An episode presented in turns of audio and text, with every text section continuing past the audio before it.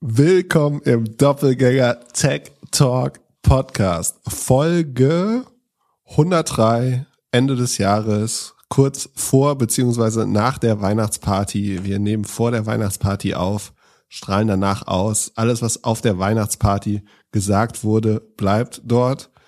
Und ja, haben ein paar witzige Sicher? Themen. Haben, Wird die auf, und wenn die mega lustig wird, vielleicht komm, du kannst uns nicht das Recht vor, vielleicht wird die auch mega lustig. äh, ich gehe davon Wahrscheinlich aus. nicht. Also so, so, so wie der Tag bisher. Wenn die eine verlief. oder andere Aktie noch ins Grüne geht heute, dann vielleicht schon. Wenn nicht, wird einfach äh, eine Trauer, Trauersession gemacht. Wie, wie, es gab doch, du hattest so einen witzigen Call mal im, äh, auf Clubhouse damals. Als, als die Meme, Meme-Stocks so angefangen haben, oder? Da gab es da auch mal so einen Tag, an dem du echt schlecht gelaunt warst. Wirklich? Ich meine schon. Ich, hä? Schlecht gelaunt auf Clubhouse? Nee, nicht Tagsüber, Äh, oder? nee, ich meine, da gab's so ein, gab's so ein äh, betreutes Trinken. es gab mal einen Podcast, wo ich schlecht gelaunt war, wo ich meinte, es ist echt ein schlechter Tag für Aktienkultur, wegen der Meme-Stocks und so. Das gab's ja. Ja, und ich meine, abends hätten wir damals noch einen Clubhouse-Talk gemacht. Egal, ich möchte dir auf jeden Fall gratulieren zu dem besten Tweet des Jahres. Also äh, ich glaube, der beste Tweet des Jahres war das Foto von mir, aber du hast äh, die Woche, Von dir? Wo denn? äh, hier, als wir da in äh, Ludwigslust Wein getrunken haben, oder hast du ein Foto Ach so, das war tatsächlich äh, mehr Likes bis jetzt bekommen? Ja, stimmt. Aber der witzigste Tweet, den du rausgehauen hast, ich lese vor, ich bin auch der beste Liebhaber. Es fehlen nur an Zeugen. Ich habe von mehreren Ecken aus verschiedenen Kreisen gehört, Oh, da, nicht piepsen gleich. Wir müssen gleich piepsen, glaube ich. da, dass, dass, äh, Dass es nicht wahr ist. dass es sehr witzig ist. Also ich Ach so. glaube, man hat mit dir gelacht, nicht über dich. Zu Recht. Ähm, ja, es ging, soll ich das erklären oder? Sehr gerne. Also ich würde sowas natürlich niemals über mich sagen normalerweise. Ähm, die, warte, ich muss jetzt selber lesen, was das Vorausgehende war, damit nicht, ich das Quatsch Falsches erzähle. Wer uns auf Instagram oder Twitter folgt, der hat das natürlich schon längst gelesen. Genau, ach so, es, ähm, ich, also es gab gestern eine äh, fachlich sehr gute, muss man sagen, äh, Debatte um die Aktie von Exasol. Und zwar sagen, wurde mir übel genommen, dass wir uns da, äh, dass ich mich despektierlich geäußert hätte und das Snowflake für äh, auf Wish bestellt oder für Arm oder so genannt habe. Ähm, und das war ja nur eine Replik auf sozusagen die Unterstellung ist, das das deutsche Snowflake. Ähm, daraufhin haben z- vor allen Dingen zwei Fürsprecher gesagt, und das ist total valide, ich finde es eigentlich total gut, wenn es so einen Austausch gibt, ähm, äh, und die selber mit dem Produkt auch arbeiten, also es halbwegs beurteilen können, ähm, dass sie das für ein sehr, sehr gutes Produkt halten, äh, um nicht zu sagen die beste Datenbank äh, der Welt oder die beste, ähm, die beste Data Cloud Management Service Company, was auch immer. Und da ging es hin und her. Ich meinte letztlich, dass ich mich ähm, vor allen Dingen um das Unternehmen geäußert habe. Ich glaube, das Unternehmen funktioniert nicht. Also selbst, selbst gerade wenn das Produkt so gut ist, ist es erstaunlich, wie man so schlecht Sales damit machen kann. Ähm, plus, dass man es halt erstmal über die Cloud verkaufen muss, damit es äh, irgendwie zeitgemäß ist und doch funktioniert. Und ob es dann noch so funktioniert, ist die Frage. Äh, und dann noch die gleiche Kostenstruktur hat, die angeblich so vorteilhaft sein soll. Ähm, wie gesagt, ich kann natürlich nicht beurteilen, ob es jetzt eine besonders gute oder schlechte Datenbank ist. Äh, aber ich glaube, in den Zahlen sieht man ganz gut, dass die Company nicht, nicht gut geleitet ist oder der Markt das einfach nicht sehen will. Äh, also der, der das Produkt nicht mag. Wie auch immer. Und dann hat ähm, jemand, der man muss ja gar nicht, also jemand, man kann sich auf Twitter anschauen, ähm, hat dann gesagt, sozusagen auf irgendein Argument von mir, nein, nein, Pip, die Technologie ist ja da, sie sind die schnellste Datenbank der Welt, es fehlen nur Kunden. Ähm, äh, darauf meint dann, ich wäre auch der beste Liebhaber, es fehlen einfach nur Zeu- Zeugen, Zeuginnen. Genau. Ähm, das fandst du, du lachst schon wieder. Du fandst das lustig? Ja, ich meine, also es, es fehlen nur Kunden, das, das kann theoretisch sogar eine richtige Aussage schon sein, ne? aber wie gesagt, ich habe nicht gesagt, es ist die schlechteste Datenbank der Welt, ähm, sondern äh, dass die Zahlen, die daraus resultieren, einfach furchtbar aussehen. Und ich fand übrigens, was ein viel besserer äh, Tweet war, oder das, das Meme äh, mit Jack Sparrow, weil äh, das Lustige ist, also man kennt ja vielleicht so aus äh, Medienberichten oder Selbstdarstellungen diesen Magic Quadrant von Gartner. Also Gartner ist so eine Analyse-Company, die so, ähm, Firmen dabei hilft, die richtige Software auszuwählen. Und da gibt's immer so zwei Achsen von sozusagen Completeness of Vision, also wie, wie sehr hat man, äh, ist man schon an seiner Vision, das Produkt zu bauen, das man äh, ähm, erdenkt, dran und sozusagen, wie stark ist die Fähigkeit, das zu exekuten, also sagen so ein bisschen die operative Stärke der Company. Und sagen, je weiter rechts oben man liegt, desto besser ist man. Und Exasol ist in diesem Gartner Chart, was schon mal, das ist ein Achievement an sich, muss man auch mal sagen. Ähm, aber ganz links unten. Ähm, und daraufhin habe ich dann dieses, ich weiß nicht, ob man es kennt aus, ähm, der, wie heißt das, äh, Fluch der Karibik, äh, wo Jack Sparrow irgendwie, also da sagt ihm jemand, sie sind der schlechteste Pirat der Welt, äh, und der sagt, aber, von dem ich je gehört hatte. Und der sagt dann, aber immerhin haben sie von mir gehört. Und so ähnlich habe ich diesen Gartner-Quadranten gelesen, dass Exasol zwar drin ist, aber relativ ganz weit links unten, ähm, was dann eben doch nicht mehr der Ritterschlag ist. Wie auch immer so kam es äh, zum Sheet, zu dem Tweet. Aber danke, dass du das sagst, um mich aufzuhalten. Oh, oh, oh, und ich habe noch einen anderen Tweet von dir ausgepackt. Äh, dazu erstmal vielen Dank an alle Hörerinnen und Hörer, die uns in den letzten Tagen auf Spotify bewertet haben. Ich glaube, wir ah, das äh, Feature ist bei mir jetzt freigeschaltet. Übrigens. Ja. Jetzt ab heute, ab heute kann ich auch äh, raten. Ich habe schon alle anderen Podcasts auf eins gehört. genau. äh, ich hab, äh, nein, sowas macht man nicht. Nein, nein. Ich habe äh, tatsächlich äh, die, unseren anderen Lieblingspodcast auch fünf Sterne gegeben. Und uns auch mal ein Stern, damit es so ein bisschen Kann aussieht, dass, wir, äh, dass es nicht gefaked ist. Aber genau, damit wir auf 4,9 runtergehen, äh, damit wir nicht so perfekt wirken, habe ich uns uns einen Stern gegeben, damit es, äh, damit wir sympathischer werden ja. und nicht so äh, fehlerlos. Du hast am Anfang des Monats äh, ähm, mal so einen Screenshot von äh, Spotify rausgehauen, dass sie hier Partner Sponsoring testen und irgendwie auf unserer Seite kann man dann sehen, dass wir verschiedene Sponsoren hätten, die wir ja aktuell auf jeden Fall in den Folgen dann nicht haben. Das kam eben noch mal raus in, in auf unserer Discord Community. Er hat einer auch noch mal davon einen Screenshot geschickt. Das scheint irgendwie immer noch nicht behoben zu sein, dieser Bug. Ja, es ist schade, dass man es innerhalb von einem Monat nicht hinbekommt. Und ist ja schon relativ gravierend. Also letztlich unterstellt uns das, wir würden mit Firmen zusammenarbeiten, mit denen wir genau gar nicht, also mit Lofty, HBO Max, Squarespace, Casper, Smile Direct Club. Also im schlimmsten Fall könnten wir Vertragsstrafen von anderen Werbetreibenden. Also manchmal sagt man ja, man wird im nächsten Monat nicht in dieser Produktkategorie mehr werben. Ähm, also das, ich finde es jetzt nicht so geil, ehrlich gesagt. Ja, genau. Also es steht schadet unserer Brand. Steht direkt Schadenersatzklage. Sponsored by und dann ist da so ein Logo. Also da wird wahrscheinlich dann irgendwann das Firmenlogo sein. Podcast verklagt Spotify. Wie, wie wird das? Wäre nicht schlecht. We wegen falscher Attribuierung zu, zu Werbung. Meinst du, es bringt uns mehr Hörer? Meinst du, sie featuren uns dann? Wir machen dann mit denen Vergleich. Sie featuren uns für einen Monat und dafür nehmen wir die Klage zurück. Ja. Wir sind ja nicht so klagewütig. Apropos, klagewütig. Ähm, nee, erzählen wir später. Es könnte sein, dass diese Podcast-Folge kurz bleibt. Nein. Ja, kurz. Kürzer als gedacht. Willst du kurz in die äh, NFT-Ecke gehen und mir sagen, was, ja, warte, ich, ich die, mal, was, was ich dein, die Tage dein, verpasst habe? Wieso verpasst? Du bist doch der NFT. Ich habe mich, ich hab meine, so, du hast nicht mal mehr einen Preis für dein Viech hier? Ja, warte mal noch ein paar Wochen. Ähm, was ich aber gesehen habe, ist, äh, äh, der deutsche Early Stage VC Cavalry Ranchers hat jetzt äh, auch auf OpenSea seine eigene Kollektion mit äh, Sekunde, mit einer relativ hohen Anzahl sogar. Ähm, OpenSea.io slash collection slash the minus cavalry. Ähm, 3,4k 3400 Items haben sie gebaut. Ähm, scheint so mit, auch mit einem professionellen Studio dahinter, würde ich vermuten so ein bisschen autogeneriert, alle Features einfach durchgetauscht und die Preise sind jetzt noch nicht ganz so äh, da, wo man, so, wo sie bei Artefakt waren, würde ich behaupten. Also glaubst du, dass jetzt manche VCs auf NFTs setzen, weil sie merken, da ist einfacher Geld zu verdienen, als wenn sie irgendwie auf ein Startup wetten? Das ist eine gute Frage, ob das, ein, die, ob das einfacher ist tatsächlich. Ähm, ich weiß, ich meine, das scheint ja von, vom Auftrag umfasst zu sein, äh, den die als VC haben. Warum nicht?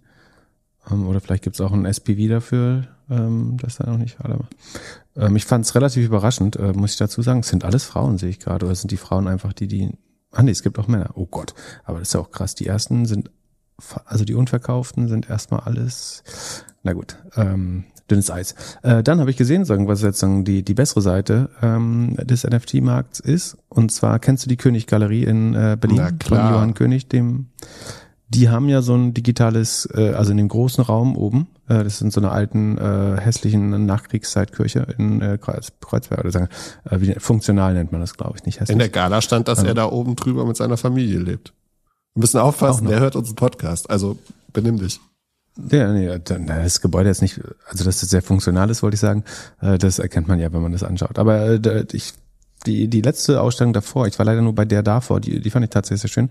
Das, dieses digitale Kunstwerk habe ich gar nicht gesehen. Ähm, also es ist so eine Art, wie sagen wir, Projektion, äh, die vor den Besuchern abläuft. Also unten gibt's ähm, äh, Bilder von ähm, irgendwie relativ renommierten und aufstrebenden Künstlern. Ähm, und oben ist ein so ein großer Exhibition Room. Ähm, da lief so eine digitale Installation, ähm, die einen 3D-Eindruck erzeugt. Und davon wird jetzt äh, ein Bild oder vielleicht auch das ganze Werk als NFT auch ähm, verkauft. Achso, das ist sogar schon vorbei heute, glaube ich. Ähm, das war doch gestern viel teurer. Ja, er hat ganz schön viel. Also genau, jetzt ist das hier nur das Highest Offer. Also äh, All-Time Average Preis, Sekunde war. Gestern war das bei, ich glaube, 500.000 Euro, kann das sein? Oder so? Oder 300.000 Euro? Jetzt finde ich es nicht mehr äh, oder 300 Ether. 300, genau, 300 Ether ist mal 4 sind, äh, das wären 120.000, oder? Na gut, ähm, das äh, fand ich auf jeden Fall jetzt schon ein besseres Beispiel als das, äh, was, was ich zuletzt gesehen habe. Ähm, ja, der ist untriebig klar. auf dem ganzen NFT-Thema. Also der hat da ja mit seinem eigenen Store ein bisschen was gemacht und mit Finn mhm, Kliman mit auch. Misa Art, M-I-S-A.art. Genau. Und ich hatte auch kurz mit ihm ein Austausch, dass das noch nicht, also dass man die Sachen noch nicht auf OpenSea findet.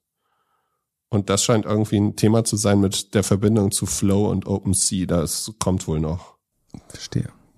Aber ja, äh, spannend. Sonst habe ich gesehen, Kevin Rose hat eben oder gestern getwittert, dass jetzt sein, also der VC, in dem er ist oder arbeitet, True Ventures jetzt auch NFT hält. Also die, die haben wohl jetzt ein NFT als erstes Investment gekauft. Und was für ein? Also bin, ich bin gespannt, was da in den nächsten Monaten noch äh, passiert. Ob das alles verpufft oder ob das wirklich die Kunst ist. Jetzt es scheint ja so zu sein, dass wir die nächsten sechs Monate alle wieder in unserem YouTube-Zimmer sitzen und äh, keine Menschen sehen und streamen und so. Vielleicht gibt's dann nochmal eine richtige digitale Welle. Also ich finde auf jeden Fall, dass so diese echten Kunst, also ich sollte jetzt nicht beurteilen, was Kunst ist oder nicht, ne? Aber irgendwie dein Avatar ist bestimmt auch eine Art von Kunst, eine andere. Aber sozusagen dieses ähm, aus der Königgalerie von Refik Anadol finde ich wahrscheinlich beständiger als die Avatare. Weil bei den Avataren habe ich ja das starke Gefühl, dass das einer gewissen Mode unterliegen wird und damit auch aus der Mode kommen wird während du, glaube ich, bei sozusagen höherer Kunst, äh, wenn ich das so beurteilen darf, äh, eine größere Chance hast, dass das langfristig von der Karriere des Artists und so, also wie auch normale Kunst äh, abhängt, ob das den Wert behält, wertvoller wird äh, oder auch Wert verliert. Ja, wir werden sehen, was in den nächsten Monaten. So wir können ja Silvester mal eine Wette machen, sozusagen, ob dein, deine Artefakt-Kollektion, ob die zehnmal mehr wert ist oder nur noch die Hälfte äh, nächstes Jahr ob Artefakt mehr wert wird. Nicht als Artefakt, die Kollektion. Du kannst doch die Summe der Kollektion, oder? Wie viel ist Zip Recruiter wert? Ich mag dich zehn Prozent weniger, seitdem ich Sechs Milliarden, glaube ich. Ja, die haben sie aber relativ gut gehalten, muss man schon sagen, im Vergleich zu den anderen Tech-Titeln. Ja, äh, wir reden auch noch über Adobe gleich, sehe ich gerade hier. Ich, äh, bevor wir das machen, glaubst du daran, dass man äh, aus einem Kunden wesentlich mehr rausholen kann? Durch Mobile Engagement? Also glaubst du, dass das die, das CRM und, und der, das Mittel Nummer eins ist? Zur Steigerung des Customer Lifetime ja. Values? Die, also die Kombination aus Engagement und dem Offering. Also ich glaube, du musst schon das Produkt auch äh, verbreitern oder verbessern. Äh, das ist mindestens genauso wichtig, vielleicht sogar wichtiger, aber die Fähigkeit, den Kunden wieder oder die Kunden wieder zu erreichen und zu sagen re-engagen also zu reaktivieren, ähm, ist es auch wichtig. Das sind wahrscheinlich zumindest die zwei effektivsten Methoden. Äh, lass mal so ein Beispiel nehmen, großen Online-Shop für Mode. Was denkst du, äh, also da ist ja, äh, das Angebot ist ja Thema Nummer eins. Je größer das Angebot, je besser das Angebot, umso mehr verkaufst du, würde ich jetzt sagen. Mhm. Wie viel Prozent glaubst du, kannst du rausholen? Jetzt stell dir vor, zwei Shops mit dem gleichen Angebot. Wie viel mehr kann ein ein Growth-Team oder nennt man das Engagement-Team rausholen, indem sie die Leute persönlich nochmal targeten. Also dir die Chinos verkaufen, mir die Hoodies. Du wirst, also ich werde jetzt eine Antwort sagen und du wirst mir irgendeine Studie von einem der keine Anbieter um, um die Ohren hauen. Äh, Ach so, da- dann wäre auch gut. Wär, ja, wäre ich Ähm, vorbereitet. Ich glaube, es hackt. Also ich glaube, wenn die eine Firma darauf wartet, dass der Kunde zurückkommt, sozusagen die normalen Akqui Akquisitionstätigkeiten macht, während die andere gezielt äh, Re-Engagement macht, wird der Customer Lifetime Value im zweiten Fall mindestens 40, vielleicht 50, noch mehr Prozent höher sein. Können wir vorstellen, dass er, wenn es wirklich gut gemacht ist, ähm, wobei ich glaube, es gibt wahrscheinlich so verschiedene Engagement Levels von Kunden. Also es gibt, glaube ich, einige, die bekommst du so oder so nicht wieder re-engaged. Ähm, das mehr, also wo es dort zumindest sehr, sehr schwer ist. Dann gibt es welche, die sehr susceptible sind, also die ähm, auf, potenziell aufgeschlossen dafür sind. Und es gibt welche, die sind so highly engaged, dass es kaum noch einen Unterschied macht. Äh, also die sowieso jede Woche äh, da reinkommen. Und ich glaube, in diesem mittleren Tier ist es wahrscheinlich am spannendsten. Aber den Gesamteffekt auf die, sagen, auf die gesamte Kohorte würde ich schon, ja, vielleicht 30, 40 Prozent erwähnen. Sagen, nach, nach dieser Aufgliederung, glaube ich, zwischen 30 und 40 Prozent, dass du, wenn du es gar nicht machst, versus wenn du wirklich gutes Mobile Engagement oder ähm, CRM machst. Und hast du ein Beispiel, von dem du positiv überrascht bist? Dass du irgendwie denkst, auf dem Mobile kommt hier immer wieder eine Überraschung, die dich wirklich in die App zieht? Außer jetzt, keine Ahnung, Sonderangebot. Also ich, ich finde, mit der ganzen Technik, die möglich ist, kriegt man, äh, finde ich, es immer noch überraschend, wie oft man zum gleichen Zeitpunkt die gleiche Push- Push-Nachricht bekommt. Ja, genau. Also man kann, also was ich gut fände, also nein, ich habe kein gutes Beispiel also auf Anhieb, vielleicht fällt mir noch eins ein. Ähm, gut fände ich, wenn es eben nicht inflationär genutzt wird. Das heißt, es nervt auch nicht oder kommt nicht zur Unzeit. Sozusagen sowohl das Timing als auch das Messaging ist relevant. Also es kommt nahezu oder überwiegend zur richtigen Zeit und dann auch mit der richtigen Nachricht. Aber tatsächlich äh, habe ich das noch nicht so oft äh, erlebt, sondern es scheint noch alles eher Shotgun-Approach. Also gut, gutes Matching wär, Messaging wäre, du neigst dazu, äh, jedes Jahr zu einer bestimmten Jahreszeit eine bestimmte äh, Teile einer bestimmten Marke zu kaufen, zum Beispiel bei Fashion.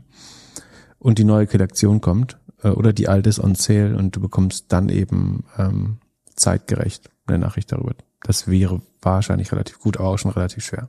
Ja, zum Beispiel. Auf jeden Fall, es gibt zwei Firmen, die in der Richtung ziemlich viel machen. Oder es gibt mehrere, aber ich habe mir jetzt mal zwei ein bisschen kurz angeschaut. Also das Ganze ist ja Mobile oder Customer Engagement Plattform als Buzzword. Und es gibt einmal Airship und Brace. Witzigerweise hieß, hießen beide Firmen vorher mal anders. Ähm, die eine hieß Urban Brainship und die andere hieß Appboy. Bei, und es geht eigentlich hauptsächlich darum, dass sie einmal alle Kundendaten sammeln und da, dass man dann persönlich eine Interaktion macht und mit den, mit den Firmen, also mit den Kunden, die Firmen mit den Kunden dann reden können. Bei Brace schauen wir uns mal ein bisschen genauer an. Da hast du dir auch ein paar Zahlen angeguckt. Die sind an der Börse seit November diesen Jahres. Ähm, haben große Kunden wie beispielsweise Domino's Pizza, Urban Outfitters und so und ähm, haben auch, wir, wir sind ja Team Anti-Facebook, haben auch aufgerufen, dass man äh, Facebook boykottieren sollte. Und ähm, ich finde es schon interessant, also ich, ich glaube, dass der Markt schon mehr und mehr wachsen wird, weil du ja eigentlich immer das, also du willst ja einen Download generieren und dann möchtest du deinen Nutzer immer wieder bespielen und am besten so persönlich wie möglich. Hm. Also ich würde jetzt schon sagen, dass es ein, ein Zukunftsthema ist, das wir auch im Metaverse noch brauchen. Du eher nicht? Im Metaverse, Im Metaverse kriegen wir auch Push-Nachrichten. ja, sind da an den Wänden, ist dann so Werbung oder, oder kommt es so Ko- rein? Kommt drauf an, ob du die Apple-Brille aufhast oder die Facebook-Brille. Ja, das ist ein weiterer Grund für das Apple Metaverse. tatsächlich. Auf jeden Fall. Das wahrscheinlich werbefrei sein wird oder relativ werbefrei. Ja. Ich habe vor, äh, äh, ah, witzige Side-Story, da hast du ja auch was zu getwittert. Aber wie geil wäre das denn, wenn, wenn, wenn Apple ein Werbe, relativ werbefreies Metaverse macht und damit Attention aus den gesamten werbefinanzierten, ähm, also vielleicht doch, ja. Ähm, also wenn, ich würde als Apple ja sagen, wir nehmen gar nicht so viel Geld dafür, ähm, also auch, auch keine Subscription oder so, sondern wir machen es relativ free, einfach nur um dem das könnte auch Amazon machen sonst, aber ähm, um dem die Attention aus den anderen Werbenetzwerken wegzuziehen. Und zu sagen, wir müssen gar nicht selber Werbung machen, aber wenn Leute keine Zeit mehr auf Google und Facebook verbringen oder weniger, dann ähm, schadet es denen automatisch. Und am Ende kommt wahrscheinlich mehr Geld ins App-Universum. Weil die Leute sich dann Schwerter ich kaufen. Kennt auch Amazon, Amazon hat noch gar keine Metaverse-Strategie, oder? Weil die versuchen es zu ignorieren, dann können sie ja keine Produkte mehr ausliefern.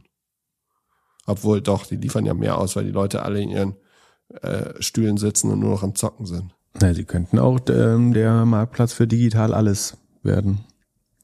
Ähm, also für alles, was man sonst an physischen Gütern kaufen an ist das Metaverse vielleicht äh, Amazons Ende? Äh, zu Facebook hast du auch was getwittert, dass irgendwie die, die Gehälter bei Facebook above average sind. Ja, da, ach so, dass die Signing, ich glaube, es ging so um die Signing-Bonuses, dass die irgendwie von eins auf drei auf sechs Millionen oder so hochgegangen sind. Boah. Also du kriegst mehr, mehr oder weniger ein Stock Compensation Package von äh, bis zu sechs Millionen dafür, dass du da irgendwie auf VP-Level oder drunter äh, unterschreibst. Ich weiß nicht mehr genau, äh, auf welches Level sich das bezog. Aber es scheint, und das ist ja nicht verwunderlich, sozusagen, dass du jetzt äh, Schmerzensgeld bekommst als, oder keine Ahnung, ist das vielleicht für die spätere, spätere äh, Therapeutenbehandlung oder so, ähm, dass wenn du bei Facebook arbeitest, wirst du jetzt äh, exzellent vergütet. Du hast mir auch eine Zahl zugerufen äh, aus Hamburg. ja, äh, da, ich, da sitzen ich, die deutschen Knechte ja. Genau, also es äh, gab ja das Announcement, dass sie 10.000 Leute in oder Entwickler in Europa suchen fürs Metaverse und 10.000 Entwickler brauchen ja auch ein paar Leute, die die dann äh, bespaßen. Und äh, ja, da die Gehälter sind knallig. Und das äh, Interessante, was ich äh, fand, war, dass äh, jemand hat sich dann äh, zur Vorbereitung, also während äh, während man in den Interviews war, ähm, Ready Player One angeschaut und auf Basis dieses Filmes sich dann entschieden, dieses Jobangebot nicht anzunehmen. Fand ich schon krass. Aber es ist fürstlich bezahlt. Ja. Also wer innerhalb von vier Jahr, Jahren mal aussorgen will. Ja, also genau, wer, wer sich das Haus sein Gewissen in den Vororten kaufen möchte, der könnte diesen Job auf jeden Fall nehmen, dann kriegt man jeden Kredit. Ja, also der Grund, also das Interessante ist, der Grund ist gar nicht äh, das Gewissen, wie ich versucht habe zu implizieren, sondern dass Leute Angst haben, dass es auf ihrem Lebenslauf später schlecht aussehen wird. Also äh, es ist gar keine Gewissensentscheidung bei vielen, sondern auch äh, eine rein finanzielle, nämlich dass sie glauben, dass es im Zweifel für die Karriere besser ist, bei einer anderen Firma ähm, den vorigen Job gehabt zu haben als bei Facebook. Kennst du von einer Person, die einen Job nicht bekommen hat wegen einem anderen Job? Also vor allem wegen einem Arbeitgeber? Eines anderen Jobs, eines anderen Arbeitgebers. Ähm, ich weiß nicht, ob es Arbeitgeber, also ist nicht so, dass man, also man, man bezieht den, die Qualität des Arbe vorherigen Arbeitgebers natürlich mit in, oder der vorherigen Arbeitgeber natürlich mit in die Entscheidung ein dass jetzt so einen kompletten Red Flag Arbeitgeber gäbe, da bin ich mir nicht, wüsste ich, wüsste ich keinen gerade. Dann lass uns mal in die Zahlen gehen, oder? Du kann, magst du mir erklären, ob Brace ein gutes Investment ist oder meine nächste Agora-Aktie? Äh, du, du, klingst begeistert. Also ist es so, dass du das prinzipiell, du kannst erstmal sagen, ohne die Zahlen zu kennen, ob du es für eine Zukunftsindustrie hältst, oder ist es nicht so, dass die würden dann ja schon auch unter der Cookie, Cookie-Kalypse leiden oder nicht? Brauchen naja, die es nicht? Cookie ist ja alles, was außerhalb ist. Alles, was du in der App selbst trackst, Okay, ist doch in Ordnung. das heißt, das hier ist komplett App-Universum ähm, also, Push. Genau, ich stelle mir das so vor, du hast so ein kleines Data Warehouse, also Brace hat auch eine Kooperation mit, äh, mit AWS und ich meine mit Snowflake. du hast deine mhm. Daten, Zugriff dazu und kannst dann, dann kann dein Growth Marketing Team kann halt verschiedene Abläufe abspielen. Das bedeutet zum Beispiel, jemand hat sich. Aber ich kann das auch über einen mobilen, also ich kann es jetzt auch über einen äh, Gaming-App-Server oder so. Genau. Äh, Ad-Server, oder? Genau. Also es kann, kanalagnostisch einigermaßen. Genau. Push und E-Mail wären wahrscheinlich die gängigsten, aber. Genau, Push, E-Mail, SMS. Du könntest zum Beispiel sagen, hey, ich nehme mir deine E-Mail-Adresse, dann versuchst du die E-Mail in Download zu konvertieren, dann ähm, siehst du, dass der im Warenkorb irgendwas drin ist, sagst, remindest die nochmal davor, sagst, äh, ja, oder, oder, keine Ahnung, stell dir vor, du hast einen Supermarkt, dann schreibst du den einen Kunden, dass sie irgendwie hier ein neues ähm, äh, Fleisch-Substitute-Produkt haben oder, oder, oder, oder, äh, also hm. kannst damit okay. schon, glaube ich, vor allem, wenn es einfach ist, wenn es halt so eine Sache ist, dass es halt so einfach ist wie ein E-Mail-Newsletter-Tool, glaube ich da schon dran. Aber man muss fairerweise auch sagen, sagen, das ist ja alles auch so ein bisschen schon in, ähm, in Salesforce, Adobe, äh, über die wir gleich reden, ähm, HubSpot wahrscheinlich Pipedrive so halb mit drin, ähm, SAP versucht das mit zu, also die großen Marketing-Suiten versuchen das eigentlich so voll integriert auch schon mit abzudecken, das Genau. Mobile Engagement, oder? So als Teil Genau. ihres CRM-Moduls. Das ist hier für einen Best-of-Breed-Ansatz, wo du sozusagen deine Teile zusammen, also jeweils sozusagen die vermeintlich besten Produkte aus jeder Industrie rausnimmst. Da würde man dann wahrscheinlich ähm, entweder Brace oder Airship nehmen oder übrigens schlechteste Brand, äh, diese, die drei, drei oben im Gartner-Quadranten sind, äh, wie du sagst, Airship, ähm, Brace und äh, Surf Äh, dass man aber S-W-R-V-E schreibt ähm, und da, damit glaube ich eine furchtbare Brand ist, aber ähm, das sind die drei gängigsten äh, Lösungen wahrscheinlich. Genau, und alle Großen bieten das auch an. So, und, und werden das auch, aber ich glaube, dass, also du sagst ja immer so, äh, hier NAA ist wichtig, äh, so bei B2B und äh, in der Hinsicht ist es ja bei, äh, bei äh, Customer Centric auch so. Also am Ende sagst du, du möchtest irgendwie mehr aus den Kunden rausholen. Wie kannst du das machen, indem du mehr Service hast, indem du immer wiederkehrende Kunden hast und so? Und da, da, das ist ja ein, ein System. Die, die machen aber letztlich nur das Messaging, sozusagen, wann ich das ausspiele und so, lernt das, lernen, die das automatisch und machen das, Ja, das- für mich oder muss das mein BI wiederum machen? Das machst du mit deren Software. okay. Du gibst bei denen an, äh, wenn das passiert, also Kundensegment von den Leuten, wenn das passiert, dann kriegen die diese Nachricht. Aber kann man nicht so einen äh, Shotgun-Approach machen, sagen, ich, ich schicke komplett randomisiert Nachrichten und so weiter und ich finde dadurch schnelle Iteration, also ich kill immer die schlechtesten 50 Prozent, bis ich, obwohl das ist ja wieder pro Nutzer. Nee, das bringt überhaupt nichts, den Durchschnitt zu optimieren. Ähm, ich habe gerade überlegt, ob man per Machine Learning eigentlich versuchen könnte, obwohl doch, wenn man die Nutzer ausreichend clustert, äh, dann könnte man ich überlege gerade, ob das sagen, per Machine Learning eigentlich rausfinden lässt. Du, das Ding ist, du weißt ja nicht, was die richtige Strategie ist. Und alles, was du so selber programmatisch einstellst, also ich möchte immer Freitag vom Fußballspiel, möchte ich mein Lieferando-Ad rausschicken. Ähm, das passt für eine Kleider-Audience, aber nicht für alle. Ähm, und eigentlich müsstest du das dann wäre es agnostisch besser, wenn ein Machine Learning es macht, weil du eben nicht diese falschen Vorbehalte hast. Andererseits müsstest du dadurch die, dafür die Nutzer sehr stark segmentieren, weil sie ja nicht alle gleich, also es ist ja nicht für jeden die richtige Message das Richtige. Das heißt, ja, aber ich glaube, genau da helfen sie dir. Die versuchen ja individuelle Nachrichten zu setzen. Das bedeutet, dass du, dass die Gruppe immer kleiner wird. Ja, die, das Gefahr ist, halt- die Gefahr ist halt, dass du das als Mensch selber durch deine Biases schon wieder kaputt machst, indem du falsche Gruppe, also du sagst zum Beispiel, äh, jeder, der männliches am Samstagabend bestellt hat, ist Fußballfan oder so und dann hast du vielleicht irgendeine Randgruppe, die eine, eine andere Show guckt zu der, also die Sex in the City mal guckt zu der Zeit oder so, äh, was das auch, wie auch immer. Ähm, Ich kann dir kein Sex in the City Update geben. Ich habe die Folge jetzt nicht weitergeguckt. ist es eine Serie? Nee, ist ein Film. Ja, doch, nee, achtteilige Serie meine ich. Oder sechs. Ach so, also Filme gibt's gar nicht mehr. Aber ja, sag mal die Zahlen. Na gut. Also die Zahlen. Sind sie in Ähm, unserem Sheet oder findest du sie nicht wichtig genug? Ah ja, ich überlege. Hm. Ich habe sie erstmal noch nicht aufgenommen, aber ähm, es sieht einigermaßen solide aus. Wahrscheinlich hätte ich es machen können. Also die von von der absoluten Größe. Die haben jetzt im Quartal 64 Millionen Umsatz gemacht. Also Runrate wäre so eine Viertel äh, im Jahr. Davon äh, 45 Millionen als Gross Profit übrig äh, behalten. Das ist noch irgendwo ein bisschen unter äh, 75 Prozent. Richtig, richtig. Und Loss from Operations sind 10, 10,5 Millionen. Das heißt, ähm, ungefähr weniger als 20 Prozent, weniger als 18 Prozent ähm, Verlust. Äh, soweit ganz gut, wenn nach der Adjustierung um Stock-Based Compensation, die hier relativ klein ist, ist es, ähm, sind es nur noch Sekunde ungefähr ähm, minus drei Millionen und äh, Cash Flow ist sogar um, um Break-Even rum.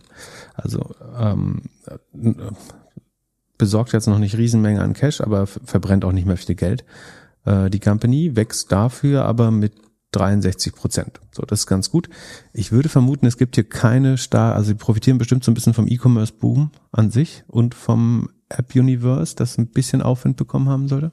Ich will jetzt nicht sagen klarer Corona-Gewinner, das heißt, ich würde jetzt nicht kurzfristig mit stärkeren Rückschlägen äh, rechnen, vielleicht mit kleinen, aber nicht mit stärkeren. Ähm, das macht es ganz attraktiv, dass es schnell wächst und eventuell nicht so Corona-abhängig ist. Ähm, plus viele ja, viele Use Cases müssten auch Travel-basiert sein. Also du kriegst irgendwie zum Beispiel dein Gate-Update von EasyJet über so Technologien. Also bewegen Sie sich jetzt bitte zum Gate so und so. Ähm, das heißt, teilweise ähm, gibt es da auch weniger Volumen. Ähm, deswegen würde ich vermuten, dass sie relativ wenig Corona-abhängig sind. Dafür ist 63 Prozent Wachstum bei ungefähr ausgeglichen einem Ergebnis, ähm, entweder adjustiert oder auf Cashflow-Basis, wie gesagt, äh, ganz gut. Und ähm, damit ergibt sich auch eine Rule of 40, der sehr klar über 40 ist. Ähm, also ich würde jetzt nicht die ganzen 63 da einfließen lassen, sondern irgendwie so minus zwei drei Prozent ähm, Cashflow oder also negativer Cashflow oder äh, adjustiertes Ergebnis kann man da auch gegenrechnen, ist mal trotzdem äh, irgendwie um die 60, deutlich über 50, um die 60 Prozent bei der Rule of 40. Das sieht ganz gut aus soweit. Jetzt müssen wir die Bewertung dazu dagegen legen, damit wir wissen, ob das äh, sinnvoll ist. Die ist jetzt nämlich dann aber auch schon bei 33,5 mal Sales, beziehungsweise geht die Aktie heute, ähm, es ist Dienstagnachmittag, wird sie bei Handelseröffnung äh, bis zu 15 Prozent steigen.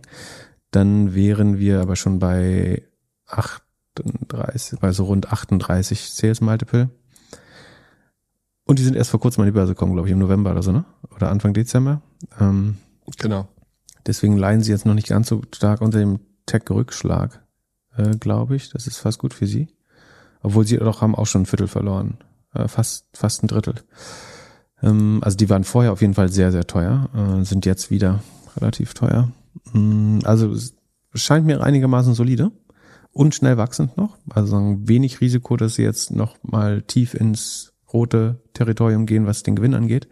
Ähm, trotzdem wachsen sie sehr schnell, was eine schöne Kombination ist, ähm, aber eben dann auch mit äh, nach der Öffnung 38 mal Sales Multiple einigermaßen teuer. Aber äh, ich sage also an anderer Stelle sonst auch mal lieber teuer Qualität kaufen als äh, billig Ramsch oder Turnaround Cases. Deswegen äh, würde ich jetzt auch nicht aktiv davon abraten.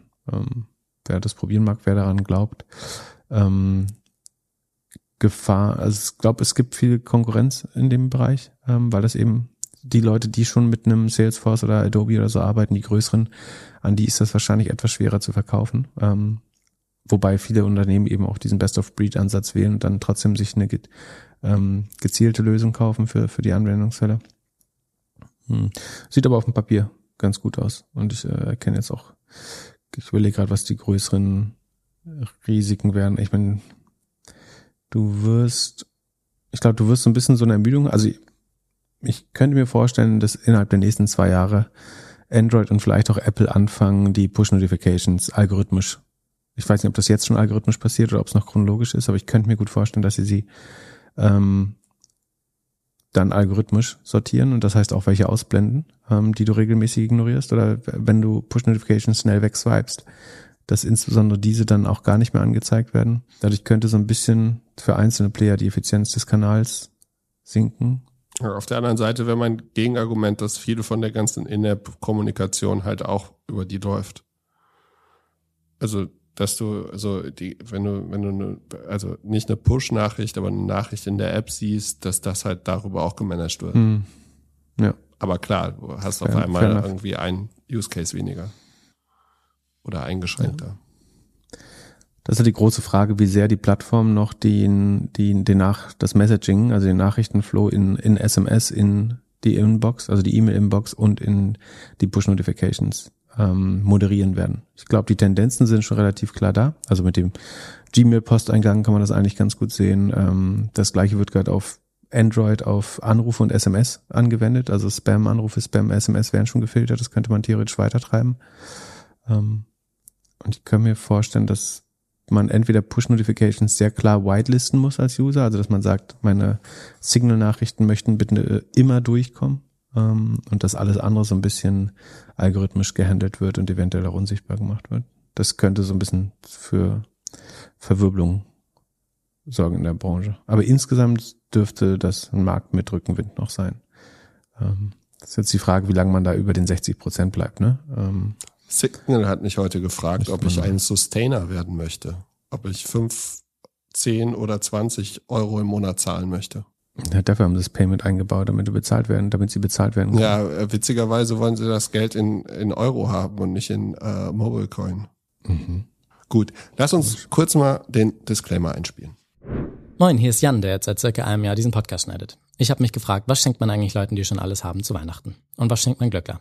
Hab mich dann dafür entschieden, den beiden einen Jahresrückblick zusammenzuschneiden. Mit vielen Highlights, zum Beispiel Pips Mietwagen Tesla Story, Glöcklers Jay-Z Jack Dorsey Geschichte, eine Compilation Pips bester Metaphern des Jahres und ganz vielen Bromance-Momenten, in denen sich die beiden liebevoll dissen. Die ganze Datei ist bis jetzt drei Stunden 40 lang, ich musste also nochmal ran. Ich weiß noch nicht, ob wir das im Podcast-Player veröffentlichen oder nur in der Discord-Community teilen. Also vorsichtshalber der Community beitreten, lohnt sich definitiv. Viele fleißige Community-Mitglieder haben mir beim Highlights rausschreiben geholfen. Vielen Dank dafür. Statt Werbung für einen Podcast zu machen, möchte ich an dieser Stelle gerne Sohil, Julia, Thomas und Max grüßen. Ich checke nachts immer mehrfach, ob ich die richtige Version hochgeladen habe, hafte aber nicht, falls doch mal ein Fehler passieren sollte. Genauso wie die beiden nicht für einen ausgeschalteten Kühlschrank, ein angeschaltetes Mikro, den Unterschied zwischen Spotify und Shopify, Millionen und Milliarden und eure Anlageentscheidungen haften. Macht euren eigenen Research zu hier besprochenen Anlageideen. Es handelt sich nämlich nicht um Anlageberatung. Lest den Disclaimer auf doppelgänger.io slash Disclaimer.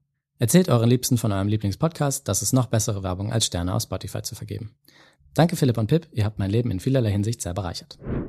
Wie sind, was ist mit Adobe passiert? Die sind ganz schön abgemahnt worden. Oder ist einfach jetzt jeder abgemahnt? Ich glaube, wenn ich, Entschuldigung, ich korrigiere euch heute schon das zweite Mal, aber wir, sind ja ehrlich miteinander. Ich glaube, du meinst immer abgestraft, wenn du abgemahnt ja, sagst. Ja. Abgemahnt ist, wenn, wenn wir, äh, wir irgend, über irgendeine Firma nicht reden dürfen. Abgestraft meinst du. Hast, und, und du denkst du dran, dass du meine zumindestens finden sollst. Äh, kriegst doch irgendeine Prämie. So, ähm, Adobe was Adobe macht, weiß, glaube ich, äh, jeder ganz gut. Äh, wenn nicht, äh, klären wir gleich die. Adobe ist im Sheet, also ein Hörer hat danach gefragt. Äh, das war vielleicht auch nur die höfliche Erinnerung äh, daran, dass wir die neuen Ergebnisse noch nicht im Sheet eingetragen haben, äh, obwohl Adobe im Sheet drin ist. Ähm, das habe ich jetzt nachgeholt, so gut es ging. Adobe hat drei größere Revenue Lines. Das ist die, das Creative Revenue. Das ist letztlich die Photoshop Suite, lustigerweise und, äh, logischerweise und ein paar andere Creator Produkte. Dann ist es die, das Document Cloud Revenue. Das ist sozusagen der DocuSign, äh, der PDF Reader und äh, Acrobat, der DocuSign Konkurrent etc. Und die Digital Experience. Das ist die Adobe Marketing Suite, äh, Marketing Analytics Suite. Davon wächst am schnellsten tatsächlich Document Cloud mit äh, rund 30 Prozent. Das ist aber auch runtergegangen von 31 auf 29,4, äh, von 31,5 auf 29,4. Also es verlangsamt sich ein bisschen nicht so stark wie bei, bei DocuSign, aber äh, ein wenig. Und das Creative Revenue, das wächst nur noch, ich sag mal, die letzten drei Quartale des Wachstums, dann sieht man ein bisschen, was das Problem ist. Das ging von 30,9 Prozent Wachstum auf 23,8, auf 20,9, auf 18,9 herunter. Das heißt, das, das ist aber der deutlich größte Block, also von 4,1 Milliarden Revenue äh, in dem Quartal sind zweieinhalb Milliarden aus dem, aus dem Creative Revenue. Die Digital Experience wächst so mit 23,3. Das ist äh, ein bisschen fluktuativ. Äh, das war mal 24, dann 21, dann 26, dann 23. Da sieht man nicht so richtig, wo der Trend beim Wachstum hingeht, aber das wächst halt immer so in dem Dreh so oder so das Gesamtwachstum, dadurch, dass die, das Creative Revenue aus dem Photoshop, was nur mit 19 Prozent wächst, äh, relativ stark einfließt, ist das Gesamtwachstum dann eigentlich nur bei, bei so rund 20 Prozent, äh, nur dass die Zahl jetzt hier steht nicht. Ähm, doch, da ist es, genau, ist es 20,0 Prozent sogar. Und dadurch verschlechtert sich, also es hat sich ein bisschen die, ähm, die Gross Margin verschlechtert, ähm, ist die Operating Margin bleibt relativ gleichbleibend bei über 36 Prozent. Das ist eine extrem Cash generierende Company. Der Cashflow ist sogar bei rund 50 Prozent. Also von diesen 4,1 Milliarden Revenue ähm, wird eine, werden über zwei Milliarden Cashflow generiert, äh, in diesem Quartal zumindestens. Die Rule of 40 ist mit 56,6 auch total okay. Magic Number hat sich verbessert, die Sales-Effizienz äh, scheint zu funktionieren, dass man wieder, ach nee, es liegt vor allen Dingen daran, dass ich keine Sales-Kosten verbucht habe, oder? Doch, doch. Ähm, also dann hat sich tatsächlich verbessert. Und es ist, äh, glaube ich, wenn ich mich nicht irre, auch gar nicht so brutal frech bewertet, nämlich Adobe ist mit 270 Milliarden schon ein Schwergewicht, also eine der teuersten Software-Companies. Wie gesagt, sehr gute Profitmarge, wächst aber nur mit 20 Prozent. Das sind aber trotzdem 18 mal Sales. Und das ist sozusagen für diese 20 Prozent Wachstum ein bisschen wenig. Also man kann ihm jetzt zugute halten, dass sie halt so brutal Cash generieren äh, durch äh, die hohe Profitabilität. Ähm, aber einerseits ein sehr solider Wert, weil hochprofitabel und sehr solides Wachstum bisher. Aber wenn man da jetzt unter 20 Prozent kommt, dann ist man so ein bisschen aus dem Growth Territory raus. Ähm, und dafür sind, ist 18 mal Sales eigentlich ein bisschen zu teuer. Wenn man es wiederum dann am Price Earnings misst, äh, ist das nur in Anführungsstrichen 40 mal, weil sie halt so profitabel sind, ist das Price Earnings fast ein bisschen vorteilhafter im Vergleich zum äh, Sales Multiple. Ähm, schwer. Ich, mir fällt es ein bisschen schwer, das jetzt so als eins der guten Tech-Basis-Investments äh, zu nennen, weil ich glaube, dass so ein Microsoft oder Salesforce eigentlich ähm, fairer bewertet sind. Und die sind nicht ganz so profitabel, wachsen aber noch ein klein bisschen schneller.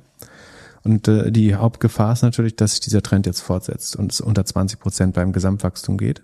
Mm, das wäre äh, eher negativ für, für Adobe. Und dann wäre, würde es zu einer weiteren Multiple Compression kommen. Also es würde, äh, äh die Analysten würden dann sagen, wir sehen nicht mal, dass das, wir sehen nicht mehr, dass das mit 18 mal äh, oder 19 mal Sales bewertet werden sollte oder 19 mal Umsatz.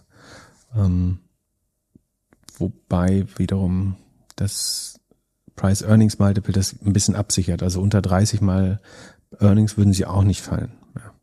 Ja, vielleicht ist das Rückschlagpotenzial nicht so. Solange sie entweder die Profitabilität oder das Wachstum äh, stabil halten, so ist der, der Raum nach unten ein bisschen begrenzt, glaube ich. Aber sagen, dass sie jetzt nochmal deutlich schneller wachsen, äh, da bin ich jetzt auch eher skeptisch. Ähm, also ein typisches Market Perform eigentlich so. Die werden sich halt mit dem Softwaremarkt, mit dem Gesamtmarkt ähm, ein bisschen entwickeln.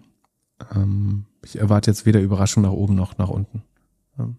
Größte Gefahr ist, dass es für alle Sachen einzelne Spezialisten gibt. Genau, dass du ähm, vielleicht für, für Videokreation ein besseres Tool hast, dass du ähm, das Photoshop äh, doch nochmal abgelöst wird durch, durch freie Tools oder bessere.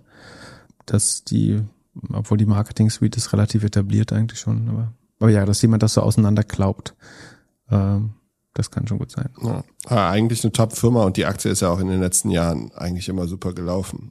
So, also in den letzten fünf Jahren verfünffacht fast, oder?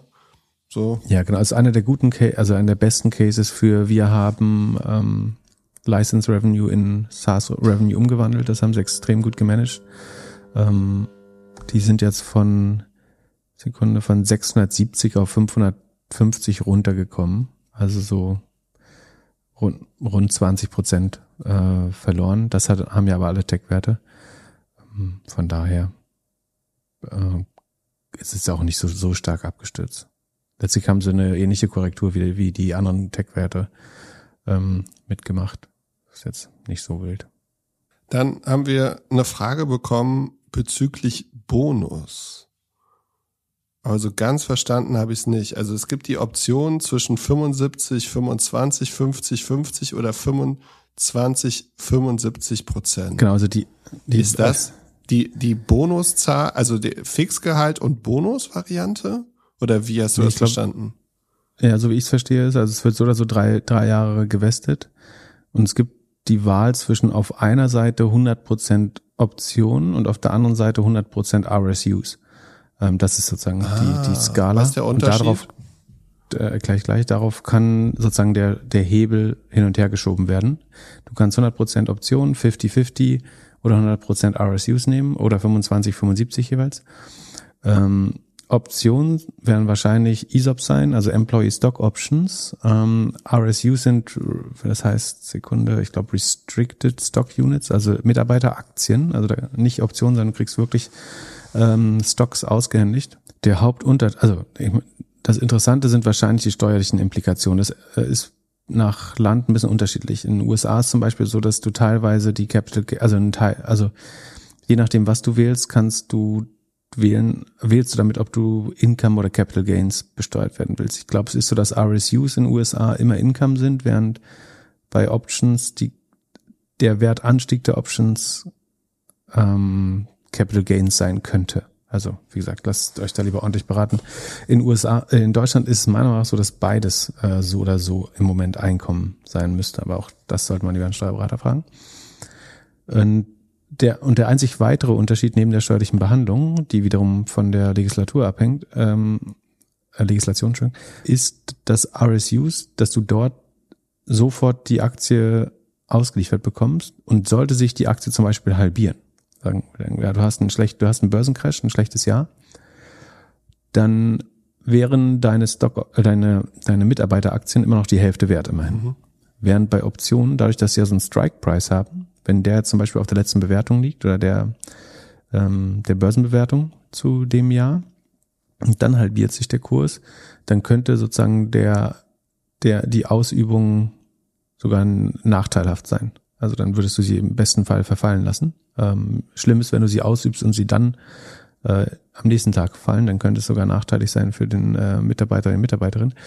Ähm, aber das ist mal auch nach der steuerlichen Behandlung der einzige Unterschied, dass du äh, das RSUs im Zweifel das so ein bisschen sicherere Kon Konstrukt ist. Dafür würde die Firma dir eventuell von den Optionen aber mehr geben. Ähm, also man, am besten ist, man rechnet sich da so ein paar Szenarien durch. Man kann so einen Worst Case, Base Case und Best Case machen.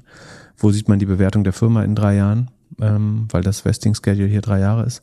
Wie viel hätte man in, in den drei Fällen bei Ausübung? Ähm, dann weiß man, kann man vielleicht besser beurteilen, welcher Risikotyp man ist. Und wie gesagt, zu den steuerlichen äh, Sachen entweder nochmal selber belesen oder beraten lassen. Dazu kann ich nicht ganz so viel sagen. Ähm, da ist jetzt noch eine Frage nach dem, was ist, wenn eine Firma zum Beispiel einen Spin-off macht oder äh, aufgespalten wird. Also sagen wir, du bist bei Amazon gibt es zum Beispiel RSUs. Ähm, also ich glaube, hier geht es um eine andere Firma, aber sagen wir lieber nicht, welches ist. Ähm, sagen wir, bei Amazon gibt es RSUs ähm, und dann wird die Firma aufgespalten dann würde ich vermuten, dass man immer so gestellt wird, als hätte man beide Aktien äh, nach der Spaltung. Zumindest bei RSUs sowieso. Ähm, aber ich würde das sicherheitshalber nochmal erfragen.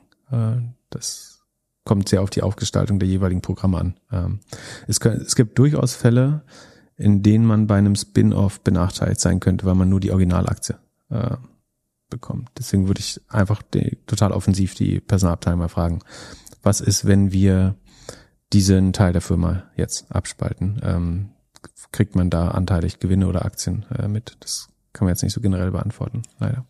Ja, und was würdest du machen? 50-50? Ähm, dazu müsste man jetzt wieder so ein bisschen die Risikodisposition kennen. Also ob man eher Risiko mag oder nicht. Also ich würde erwarten, dass wenn ich mehr Risiko eingehe, dass ich dann mehr Optionen bekomme als RSUs. Äh, und äh, beides kann theoretisch in, sowohl in Cash als auch in Aktien gesettelt werden. Also dann ist, du bekommst manchmal auch das Geld statt der Aktien. Ne? Das äh, kann man sich ja, aussuchen ist das falsche Wort, aber es, beides ist theoretisch möglich für, ähm, ja, vielleicht 50-50. Ähm, ich weiß nicht. Aber wenn man sagen, die sichere Variante ist wahrscheinlich RSUs. Es sei denn, aus der anderen entstehen deutliche steuerliche Vorteile, aber dazu kann ich, wie gesagt, nichts sagen. Nutzt du Reddit? Wie viele Stunden bist du auf Reddit im Monat? Oh, nicht Stunden, ehrlich. Im Monat vielleicht zwei, drei. Warst du, bevor die ganze Meme-Aktien-Zeug kam, schon auf Reddit? Ja. Und was hast du da geguckt? Hat, äh, Witzige Bilder oder was? Ja, genau. Äh, hauptsächlich Memes äh, und äh, irgendwelche Special Interest Threads, die äh, nur da stattfinden. Äh, ich habe auch, ich habe einen Kollegen, der, der das ist seine Entertainment-Seite Nummer eins. Ja, ist die siebtgrößte Plattform. Äh, Wahnsinn. Der äh, die siebtgrößte Social Media Website äh, der Welt. Und wie viel größte Webseite? Äh, ich würde vermuten auch in den Top 20 noch. Je nachdem, ob man Porn und so reinzählt. Aber ich kann mir vorstellen, Top 20. So, und die machen jetzt IPO nächstes Jahr? Die machen IPO, genau. Ähm, Wie verdienen die überhaupt Geld? Mit Werbung? Mit Werbung, genau. Hauptsächlich mit Werbung. Machen 100 Millionen Revenue im, im Quartal, also 400 Millionen im Jahr ungefähr. Wollen aber 15 Milliarden wert sein. Was? Das ist ganz sportlich. Moment, aber jetzt, wir haben ja vorher hier äh, über Brace gesprochen. Die ja. machen doppelt so viel Umsatz, wollen aber dreimal so viel wert sein und machen noch Advertisement und nicht SaaS. Genau, Brace ist nach dem IPO von 8 auf 6 Milliarden gefallen. Ähm, ja, das ist eine berechtigte Frage. Ähm, also ein werbefinanziertes Social Media Modell sollte vielleicht nicht so viel wert. 20 mal Revenue ist schon relativ äh, viel. Also ist die dreifache Bewertung von Facebook. Jetzt würde ich davon ausgehen, dass Facebook auch einen Malus hat. Äh, aber kompliziert. Ich finde es auch relativ teuer. Aber ich glaube, die sind sich bewusst, dass sie so ein bisschen Rückenwind von, vom Retail-Investor haben und von Nutzern. Also das Spannende an der Aktie ist, sagen, wer die jetzt ein bisschen fairer bewertet, würde ich, das ist das wahrscheinlich eine einigermaßen rationale Wette, die ich machen würde, weil ich mir vorstelle, dass irgendwelche Art von Meme-Effekten darauf ausgeübt werden, ähm, auf die man fast wetten könnte. Das äh, sagt übrigens der, der Steve Huffman, der CEO, ähm, meinte auch, dass ähm, dass er hofft, dass Retail-Investoren eine große Rolle spielen äh, beim äh, Stock Market Debüt und der hat wörtlich gesagt, I want our users to be shareholders and I want our shareholders to be users. Ähm, das heißt, der sieht das sozusagen sehr mehr oder weniger als Crowd Investing, äh, wo die die Nutzer Aktien halten und die Aktien, die die Investoren sich am liebsten auf, auf Reddit austauschen sollten.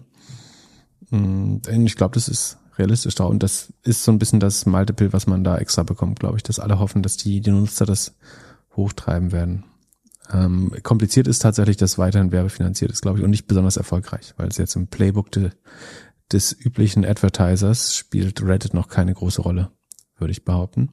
Zumindestens äh, bis, wie heißen die, Flight Story äh, hier von Steve Bartlett, ähm, da Stock Market Promo äh, auf abfeuern wird. Die, ich glaube, die große Frage ist, wird Reddit das nächste Twitter oder wird es das nächste Snapchat, äh, Snap oder Pinterest? Also sagen Snap, Pinterest jetzt als Symbol für, für lange unterschätzte Social-Portale, die dann aber ähm, höchst erfolgreich geworden sind, eigentlich gemessen an den vorher gedämpften Erwartungen. Oder es ist Twitter, was ewig unter und also unter relativ viel Einfluss. Ich glaube, man unterschätzt den Einfluss, den Reddit auf die Internetkultur hat. Ja, ähm, so ein bisschen wie bei Twitter, ähm, aber eben auch ein ewiges Monetarisierungsproblem haben wird. Weil also zahlen werden die Nutzer nicht, da bin ich mir relativ sicher. Für mich ist er so ein bisschen Tumblr-mäßig. Also das. Das heißt, 15 Milliarden werden zu unter 100 Millionen innerhalb von fünf Jahren, oder? Ja.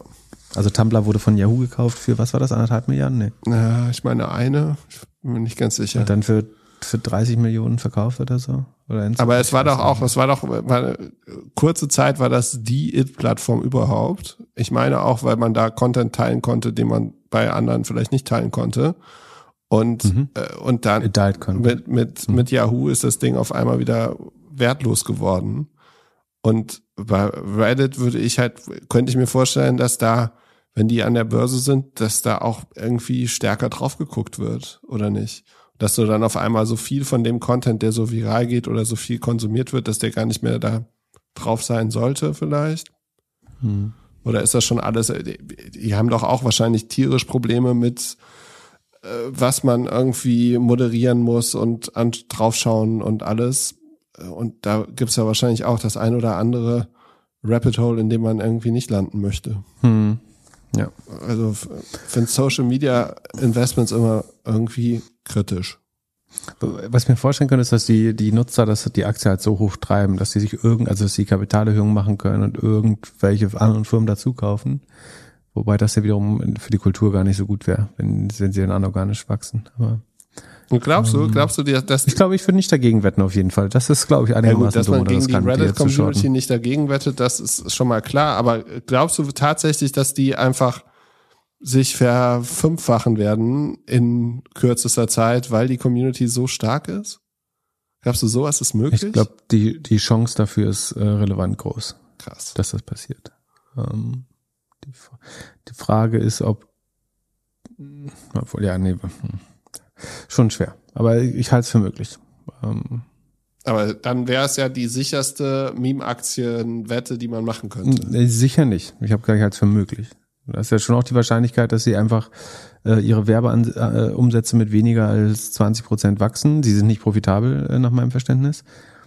Dann äh, kannst du auch darauf sitzen bleiben und dann ist das ganz schnell unter 10 Milliarden wert. Äh, sicher gibt's nicht.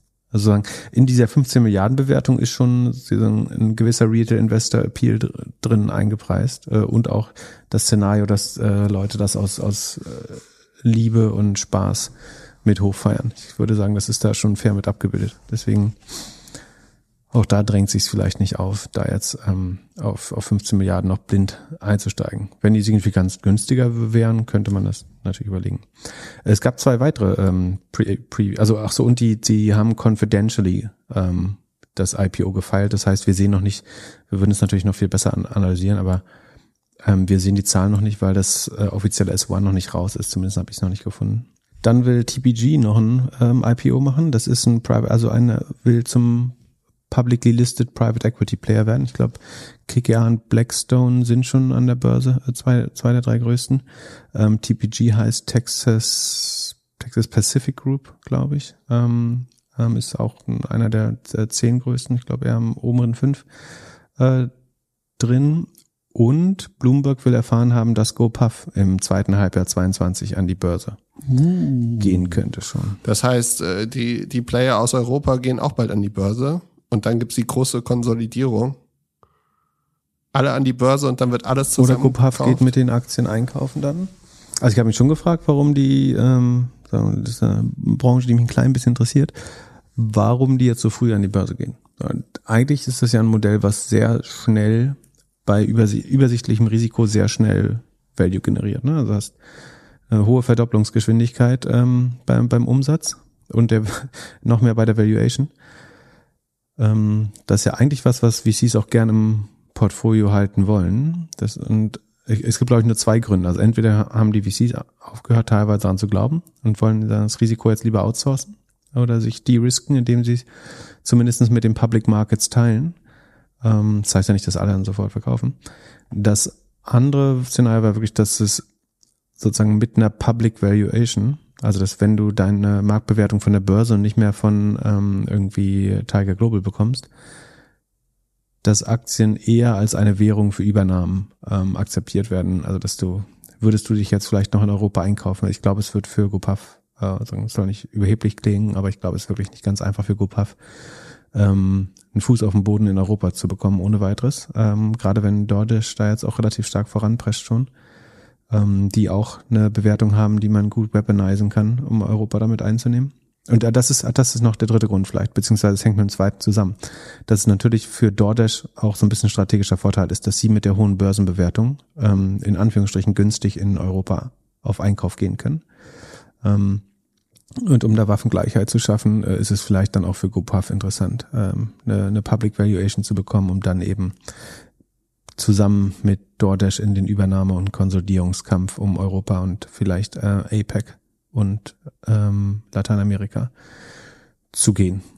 Das könnte ich mir vorstellen, dass liegt, daran liegt. Ja, ich sehe die ab, ab und zu jetzt hier ähm, in, in Hamburg rumfahren, aber jetzt nicht so oft. Also ich würde sagen, die, GoPuff? ja, die fahren vielleicht, die Fahrer sehe ich vielleicht, also von zehn Fahrern sehe ich vielleicht einen von denen maximal. Hm. Hast du schon getestet? Ne, ich lade mir gerade die App runter. Ja. Vielleicht mache ich das heute Abend auf der Weihnachtsfeier. Ja, ja. Wir hätten ja testen können heute Abend, Ja. aber leider Corona, Corona, ja lo Corona. neue logistische Roadblocks. Aber den kannst du, du kannst ja das testen. Da machen wir einen, einen Live-Test. Wir können ein Rennen machen. das halte ich für, gefährlich. Halte ich für gefährlich. ähm, nee, du testest mal live. Ich teste Äh, auf drei Accounts gleichzeitig und dann kommen die alle auf einmal hier rein. Ja. Und dann interviewen wir die nochmal.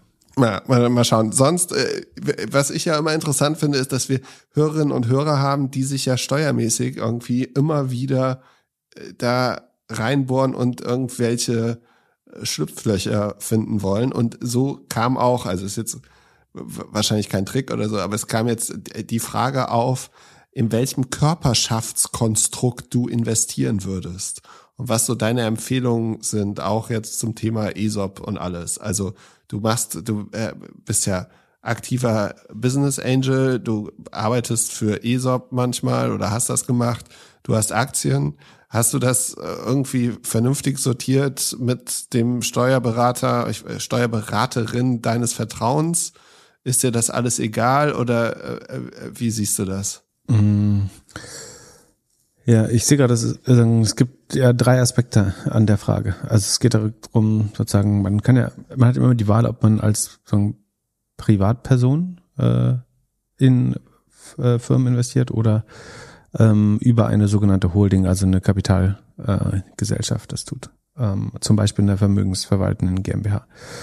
Und also fangen wir an. Also sagen die die Startups Investment habe ich äh, seit Sekunde eins, äh, ich glaube ausnahmslos aus der äh, aus einer da extra dazu geschaffenen UG äh, oder sagen Mini GmbH gemacht. Ähm, einfach, das wurde mir damals nahegelegt und es war auch schlau. Äh, der Grund ist relativ einfach. Theoretisch würdest du bei jedem Exit ja ein steuerbares ähm, Event haben. Das heißt, sagen deine deine Überschüsse wären äh, komplett steuerpflichtig. Als Privatperson müsstest du mit deiner Einkommensteuer äh, versteuern. Das wiederum wär, ist anders, wenn du die, wenn eine, wenn du über eine Gesellschaft, an der dir irgendwie 100 Prozent gehören oder die kannst du theoretisch auch teilen, aber ähm, dann verbleibt ein äh, Teil der Gewinne äh, noch un vorerst unversteuert aus der Gesellschaft. Erst wenn du sie dann wieder in deinen persönlichen Herrschaftsbereich überführen möchtest oder in deinen privaten Herrschaftsbereich, dann würde eine zusätzliche Steuer hinzukommen. Ähm, dann am Ende geht sich das so aus, dass es fast neutral ist. Aber solange du das Geld reinvestieren willst in andere Firmen und nicht konsumieren, also in deinen äh, privaten Bereich äh, zurückführen, hättest du einen äh, vorübergehenden Steuervorteil. So, das heißt, du kannst mit mehr Chips spielen. Äh, am Ende kannst du nicht deutlich mehr rausholen, beziehungsweise doch dadurch, dass du zwischendurch nicht besteuert wirst, aber weil du mehr Investments machen kannst am Ende durch. Aber ähm, das ist der Vorteil. Ich glaube, dass wenn man in mehr als äh, ein oder zwei Startups investieren will, dann lohnt sich das auf jeden Fall. Theoretisch, wenn es ein signifikanter Betrag ist, auch schon äh, ab dem ersten Investment. Ähm, wobei, wenn man es wenn man's eh, also eigentlich ist die Unterscheidung, wenn du prinzipiell vorhast, das Geld wieder zu reinvestieren, dann lohnt sich auch ab dem ersten Investment schon, wenn du dauerhaft und revolvierend äh, investieren möchtest. Wenn das wirklich so eine ganz einmalige Sache ist, wie ähm, ich investiere jetzt äh, irgendwie in die in das Startup von der Tochter des Nachbarn, dann muss man es vielleicht auch nicht machen, wenn man es nicht vorhat, regelmäßig zu machen. Aber generell, glaube ich, ist es für, für äh, Angel Investments relativ sinnvoll, das über eine, Holding zu machen. Äh, die, die Kosten, Kosten der Holding müssten so irgendwo zwischen, je nachdem, was für ein Steuerbüro man hat, zwischen anderthalb und 2.000, 3.000 Euro im Jahr liegen. Also ist halt die ähm, Buchhaltung und ähm, Jahresabschluss. Genau. So, dann der andere Fall ist, oder gehen wir dann äh, logisch mal weiter zu, zu den ESOPs. Nach meinem Verständnis ist es so, dass du ESOPs nicht an eine Kapital, in eine Kapitalgesellschaft ohne weiteres äh, legen kannst. In aller Regel, also wenn, vor allem wenn es echte ESOPs sind, haben sie ja Einkommenscharakter. Ähm, ich persönlich fände es auch falsch, so zumindest die Zuteilung nicht wie Einkommenssteuern äh, zu behandeln. Äh, das würde dazu führen, ich habe ja sagen, bisher zumindest einen relevanten Anteil meines äh, bescheidenen Vermögens über ESOPs äh, bekommen. Und das heißt, ich musste rund die Hälfte dafür, davon äh, als Steuern abführen, sozusagen, weil ich ja dafür gearbeitet habe und es damit Einkommen ist. Ich fände das komisch, wenn das jetzt nicht so wäre, weil das würde dann heißen, dass ich weniger Steuern zahle als ähm, unsere Haushaltshilfe die uns im Haushalt hilft. Das sagen wir, da würde ich mich für schämen und ich fände das nicht richtig.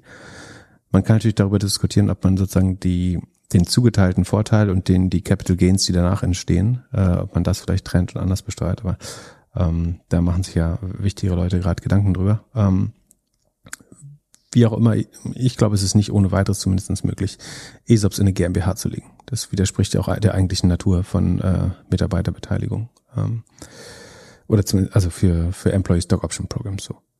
Deswegen dann halte ich die in der in aller Regel persönlich ähm, und versteuere sie demzufolge auch voll. So, und das ist dann natürlich ein ganz schöner Batzen, der anfällt, wenn man, äh, wenn da das Liquiditätsevent entsteht, aber äh, so ist es ja nun mal. Ähm, irgendjemand muss die Steuern ja auch zahlen. Und dann gibt's noch den Sonderfall sozusagen der vermögensverwaltenden GmbHs für die Spekulation mit Aktien. Ähm, auch das sollte man vielleicht lieber mit einem Steuerberater besprechen. Also alle diese Themen sollte man mit einem Steuerberater besprechen, aber da hängt es sehr davon ab, ähm, ob man, also wie viel Dividenden man bekommt, da ist der Vorteil meines Wissens kleiner ähm, und wie viel man umher tradet. Da handhabe ich das so, dass ähm, ich mache letztlich beides. Also ich habe ein Privatportfolio und eins in der äh, GmbH, die auch die ähm, die anderen Beteiligung verwaltet äh, und letztlich, wo das Geld anfällt, dann da verwalte ich das. Ähm, das ist nicht 100% steueroptimiert, äh, logischerweise. Man könnte es natürlich so machen, dass ich das private Geld wieder entweder injiziere in die GmbH oder verleihe an die GmbH und dann dort damit ähm, investiere, um den Steuervorteil geltend zu machen. Ähm, so, so wichtig war mir es äh, bisher ehrlich gesagt nicht. Ähm, ich glaube, für, für Angel Investments, wenn man das regelmäßig behandelt, da macht eine Holding unbedingt Sinn. Da gibt es kaum einen Grund, den ich mir vorstellen kann, wo es nicht sinnvoll ist. Für Aktien sollte, kann, muss man sich das mal genau ausregen, äh, rechnen. Das macht wahrscheinlich eher ab sechsstelligen Summen erst Sinn, wo der Steuervorteil dann äh, überwiegt.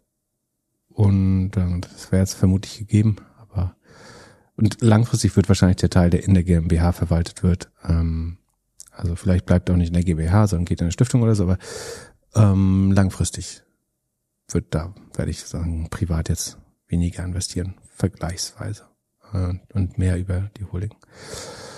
Ähm, Genau, das ist aber umso unwichtiger, je länger man Aktien hält, muss man auch dazu. Wenn man die jetzt wirklich lange hält und nicht ganz viel hin und her tradet, nicht so viel ähm, Kapitalerträge erwirtschaftet äh, über den Verkauf von Aktien, äh, dann muss man sich auch gar nicht so viel, also oder wenn man einen ETF-Sparplan hat oder so, ich, jemand, der jetzt ähm, vielleicht 100 Euro im Monat mit dem ETF anspart, äh, dafür eine vermögensverwaltende GmbH aufzumachen, ist, glaube ich, auch ähm, Quatsch. Da kann man vielleicht eher hoffen, dass sich die Gesetzgebung nochmal ändert und, und das ein bisschen fördert, so dass der Vorteil da auch noch kleiner wird, äh, der, der GmbH. Genau, aber das alles lieber nochmal mit dem Steuerberater besprechen oder ähm, Profi googeln, dann äh, kann man sich da ein Bild draus machen. Und vielleicht mache ich mir auch zu wenig Gedanken drüber. Da gibt es bestimmt äh, total optimale Setups, äh, die mir aber zu kompliziert sind. Das soll auch alles noch Spaß machen. Äh, ich habe mir in der Zwischenzeit GoPuff runtergeladen und ähm, gemerkt, dass sie mir hier in meinem Büro gar nichts liefern. Und was wirklich krass ist, sind alle, alle Preise sind in US-Dollar. Also ich glaube, die Internationalisierung äh, wird nicht ganz so ernst genommen. Das äh, scheint ja gut für Funk. Aber ist dein Gerät auf US? Nee, äh, ist alles, also überall anders zeigen sie die Sachen auf Deutsch und. Und werden die äh, pro, pro Kilo Preise und so angezeigt? Ja. Ja? Ich glaube schon. Oh, das haben sie hinbekommen? Nee, nee, nee, nee, warte mal. Nee, nee, nee, nee, nee, nee. Cola 20 Ounce Bottle kann ich mir hier für 2,29 Dollar kaufen. Und wenn ich es ins Bag tue, sagen sie, ah, sorry, wir sind noch nicht in deiner Area. Aber sie wissen. Aber obwohl die Location schon Ich habe die Location angegeben, ich habe meine deutsche Telefonnummer hinter, hinterlassen. Äh, ja. Aber wahrscheinlich ist Warehouse-basiert. Also du kannst auf keinen Warehouse gemappt werden und deswegen kommt noch die allgemeine Ansicht. Ähm, würdest du ein Warehouse wählen, würde es vielleicht auf Deutsch kommen. Ja, komisch, weil ich, ich bin insgesamt überrascht. Rumfahren sehen schon. Ja. Also, Bitte? die scheinen nicht weit zu sein. Die, also ich sehe sie hier rumfahren. Von daher. Komisch. Vielleicht sind es alles Testfahrten. Vielleicht ist äh, Fahrerausbildung. Oder sie kaufen einen deutschen Player und sagen deswegen Goodbye. Wie Goodbye? Wäre das nicht, also die müssen doch, das werden doch jetzt diejenigen sein, die die Zukäufe machen werden. Oder? Wen gibt's noch, gibt's noch, also Amazon, die, wer wäre noch ein Target? Hm, GoPuff am ehesten. Delivery Hero natürlich. Äh, Instacart vielleicht, aber eher, sehe ich eher nicht so. Uber vielleicht? Ja, der, der äh, Gründer hat auch auf, äh, ich glaube, es war CNBC, habe ich auch getwittert, gesagt, dass er sehr, ähm, ich glaube, es war wahrscheinlich auch im Zusammenhang mit den IPO-Gerüchten, ähm, dass er sehr überzeugt davon ist, dass sie auch äh, Europa gewinnen können. Das äh, würde ich eher als ähm, das werden sie schon mit Übernahmen machen müssen, ja, glaube ich. Also in der aktuellen App, aktuell hier in Hamburg sieht's jetzt nicht so aus. Gut, Pip, wir reden in ein paar Stunden. Ich mache bis dahin das technische Setup. Du bekochst Jan und wir wünschen euch einen schönen Mittwoch. Ich freue mich auf die Weihnachtsparty. Genau. Dann jetzt Ansonsten, wir haben ja noch letzt, letzte Folge äh, was versprochen, was wir jetzt doch nicht gemacht haben. Das liegt einfach daran, dass unsere Organe der Rechtspflege uns eindringlich äh, beraten haben, äh, das so nicht äh, zu tun, was natürlich schade ist und äh, auch einigermaßen widerstrebt. Äh, dennoch, um euch die Freude dieses Podcasts auch weiterhin anbieten zu können, äh, haben wir uns dafür entschieden, das vorerst äh, genau so zu tun, auch weil es eine gewisse rechtliche Vorbelastung äh, gab. Soweit so schade. Ähm, aber wir schauen, vielleicht schauen wir einfach, wie sich das alles weiterentwickelt, wenn es dann wirklich dazu kommen sollte, oder? Irgendwann lesen mal. wir vielleicht mal einen Artikel vor, oder? Wir sind genauso aufgeregt, auf jeden Fall, das weiter zu verfolgen, äh, wie, wie alle. Ähm, genau. Und ansonsten freue ich mich äh, auf die Weihnachtsfeier gleich. Hast du Geschenke? Ach Quatsch.